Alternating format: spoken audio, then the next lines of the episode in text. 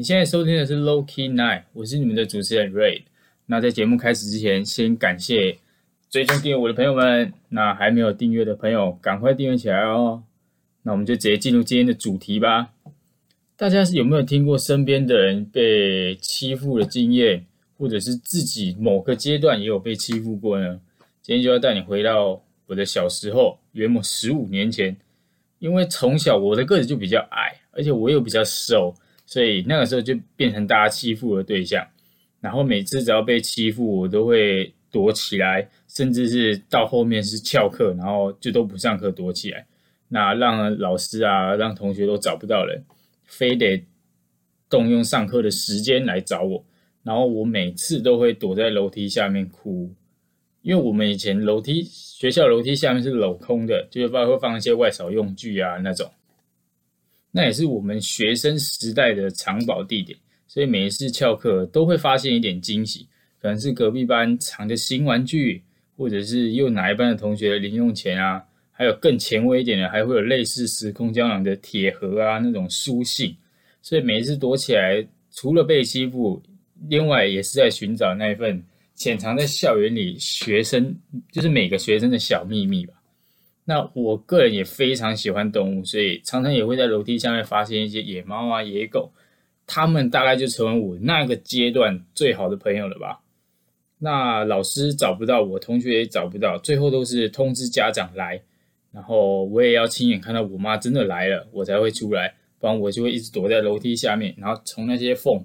缝缝角角去观看外面发生什么事，然后我妈有没有真的来？因为我曾经被同学骗说，哎。你妈来了啦，快点出来哦！然后我还真的傻傻相信那些欺负我的人，然后当然出来之后被老师逮到，又是一顿责骂。那国中国小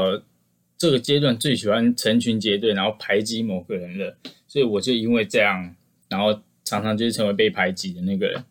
然后小六的时候，我因为成绩非就是我的成绩一直都不是很好的学生，那常常都是班上的倒数最倒数前三名。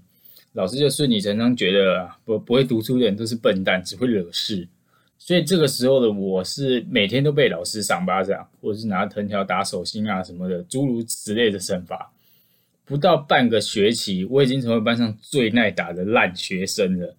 就是那种老师每次说要打人，我都是第一个被叫出去，然后被打好打满，没有再缩手的那种。不知道大家有没有印象哦？就是。那个时候的老师非常喜欢打那些，你只要被打一下或两下，他们就会开始缩手，或者是不敢让你继续打下去的样子。然后我就有观察过老师的表情，他们脸上总是挂着藏不起来的嘴角上扬，好像这些学生特别好打，打起来特别舒服的样子。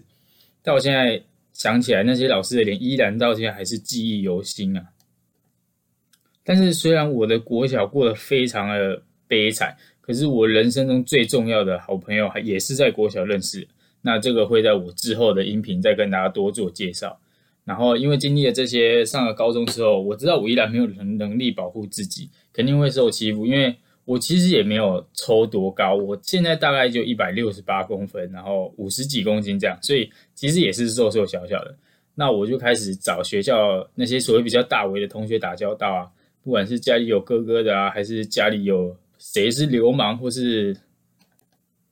或是地方比较有势力的，反正只要有势力的啊，我打听到的，我都会去跟他们打交道。那最后是辗转找到班上一位同学，他们家是地方有名气的人，所以我跟他非常要好。渐渐的，我成为他的小跟班，但其实就是跟屁虫啊。他去哪里我就去哪里，他干嘛我就干嘛。但是我还没有真正就是打过架。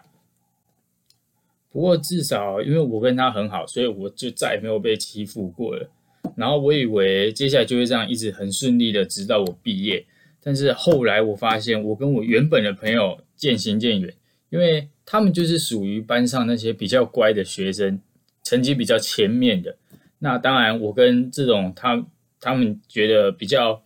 不好的学生在一起的时候，他们就会开始就是排挤你这个人，或者是不想要跟你有过多的交集。那那个时候是我第一次感觉像被抛弃一样，因为我没有打工，然后我的家境也很普通，没办法，就是常常买一些东西啊，或者是看电影什么之类的。那他们就是比较属于那种就是比较喜欢无印良品啊，或者是那些有品牌，然后有一点价位的东西。那我没有工作，我没有可能说，哎妈，你给我钱，我想要跟我朋友一样去买那些东西。那当然，在这些事件的影响之下，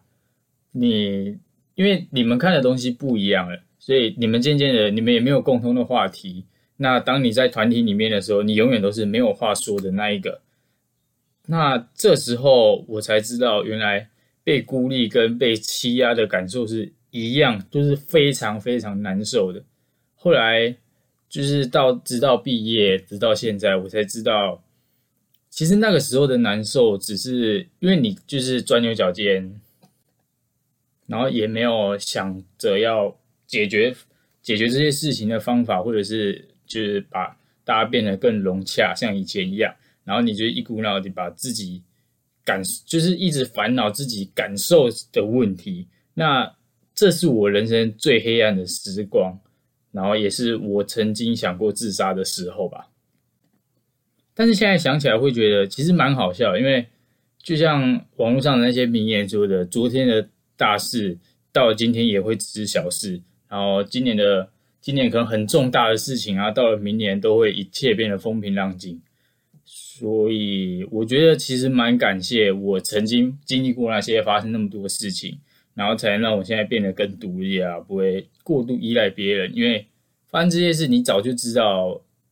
别人总有一天也会离开你，你不可能要依靠谁，然后才能达到什么境界一样。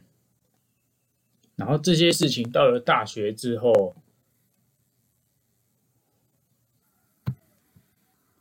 那这些事情一直到我大学才就是正式落幕，才没有继续发生这些事情。可是我必须说，我的大学非常的混，